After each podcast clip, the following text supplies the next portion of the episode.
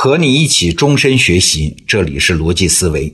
咱们今天的题目啊，叫“奶头乐理论”啊，听起来很没有节操啊。其实啊，这是国际战略学界一个很正经的学术名词。它的提出者呢，是美国著名的战略学家布热津斯基。这是他在一九九五年在美国旧金山开的一个会上提出来的。那这个会为啥开呢？哎，他集合了全球五百多名精英啊，号称要讨论解决全球化带来的一系列问题。那大家一讨论就觉得，当前最迫切的一个问题是贫富分化啊。世界上百分之二十的人占有百分之八十的资源，而且这个数字还愈演愈烈啊。那将来会不会发生剧烈的阶层冲突呢？布尔金斯基说了。谁也没有能力改变这个二八现象啊！解决贫困人群不满的办法只有一个，就是在他们的嘴里塞上一个奶嘴儿，安慰他们的情绪。虽然这并不解决问题，但是也不会再发生更严重的后果。那这个安慰他们的奶嘴是啥呢？哎，主要是指两种产业。第一呢，是发展叫发泄性的产业，比如说色情业、赌博业。暴力型的影视剧，还有什么游戏呀、体育啊等等。那第二种奶嘴呢，是发展满足性的产业啊，就是什么娱乐节目啊、明星八卦呀，哎这一类的。那有了这两种产业，一般大众的时间就会被挤满啊。布热津斯基说，公众将会在不久的未来失去自主思考和判断的能力，最终他们会期望媒体为他们进行思考并做出判断。哎，你看，这不就是塞上一个安慰性的奶嘴儿，加上娱乐啊？所以中文后来就被人翻译成了叫“奶头乐战略”。那现在网上谈到这个词儿啊，往往认为这是美国人的一个阴谋啊，是一个主动的策略，是要通过一系列的方法来麻痹全世界的劳苦大众。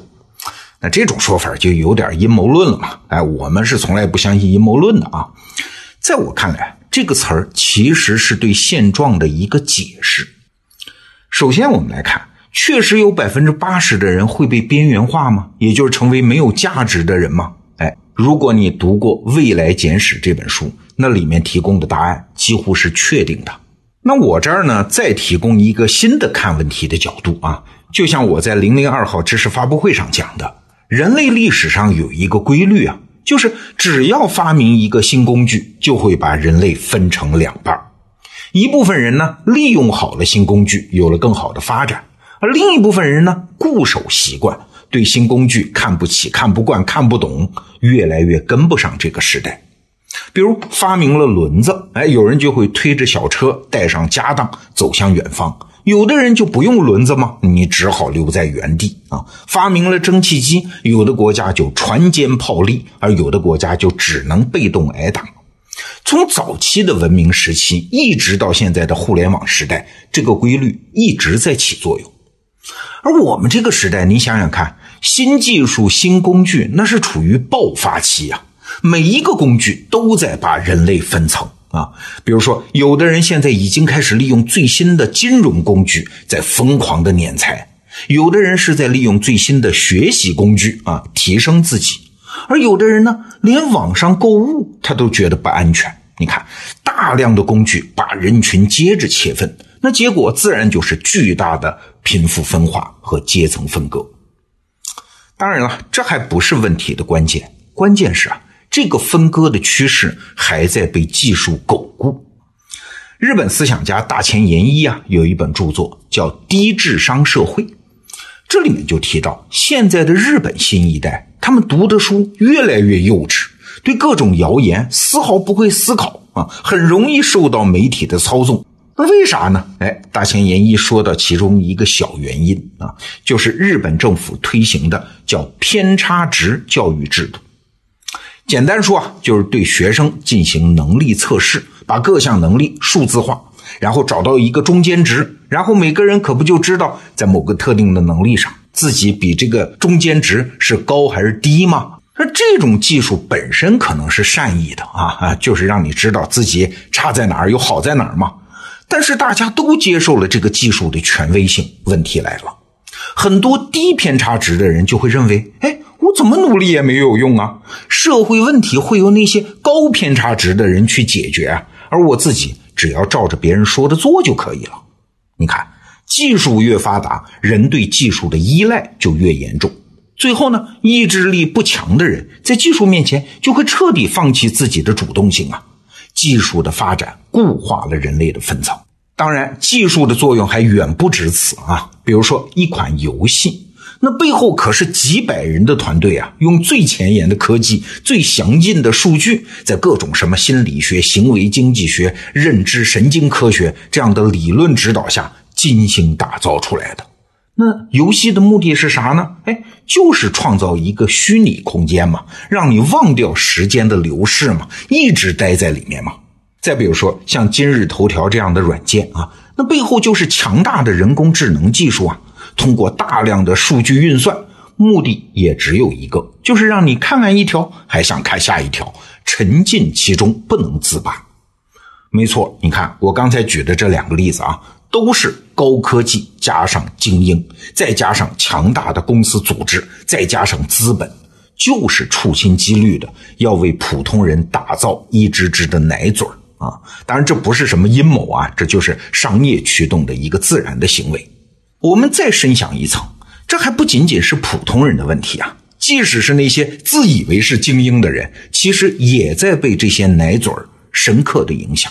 在我们生活中有太多太多这种被人为创造出来的，哎，主要目的就是吸引我们注意力的东西，什么偶像剧啊、综艺节目啊、娱乐圈的花边啊、手机游戏啊、热点消息啊等等，我们每个人都在被这些所谓的奶嘴产业困扰。你正在专心做一件事儿，哎，突然鬼使神差的就拿起手机要刷一下微信啊，正要读一本书，不知道怎么就突然被琐事打断。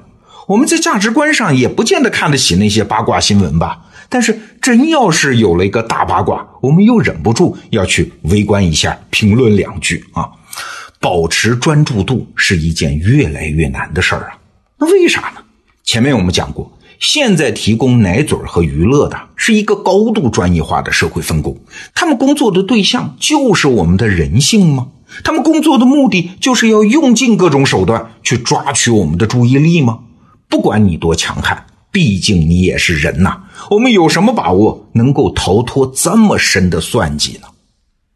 我还记得我小时候啊，家里订的几本杂志，每当杂志送到的时候，那简直就像过节一样，马上要看呢。为啥？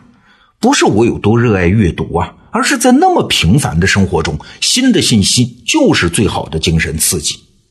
但是现在呢，我们每天都身处在洪流般的有趣信息中啊，从标题党的文章到段子手精心制作的搞笑段子，到大片游戏，在这样的高强度的刺激下，我们大脑的兴奋阈值自然也就水涨船高了。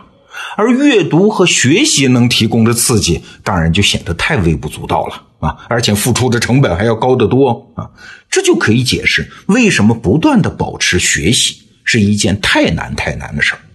说到这儿，还是要夸一下我们得到 APP 的用户啊，这么严肃、这么高强度的内容，居然还能吸引您持续学习，你们真的是一群很优秀的人。有一种文学啊，叫反乌托邦文学，最著名的代表作两本，一本是奥威尔的《一九八四》，一本是赫胥黎的《美丽新世界》啊，他们都是在想象人类未来的可怕前景，但是思路不一样。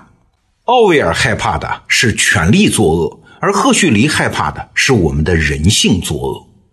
娱乐至死的作者波斯曼有一段话说的很好，他说：“奥威尔害怕的是那些强行禁书的人，而赫胥黎担心的呢是再也没有人愿意读书啊。奥威尔害怕的是那些剥夺我们信息的人，赫胥黎担心的是人们在汪洋大海的信息中日益变得被动和自私。”奥威尔害怕的是真理被隐瞒，赫胥黎担心的是真理被淹没在无聊琐碎的事实中。啊，在一九八四中，人们受制于痛苦；而在美丽新世界中，人们由于享乐失去了自由。简而言之啊，奥威尔担心的是我们憎恨的东西会毁掉我们，而赫胥黎担心的是我们将毁于我们热爱的东西。好了，问题来了。在一个地心引力越来越大的星球上，每一个像我们这样想向上攀升的人，该怎么生活呢？这是我们这代人要想一辈子的问题呀。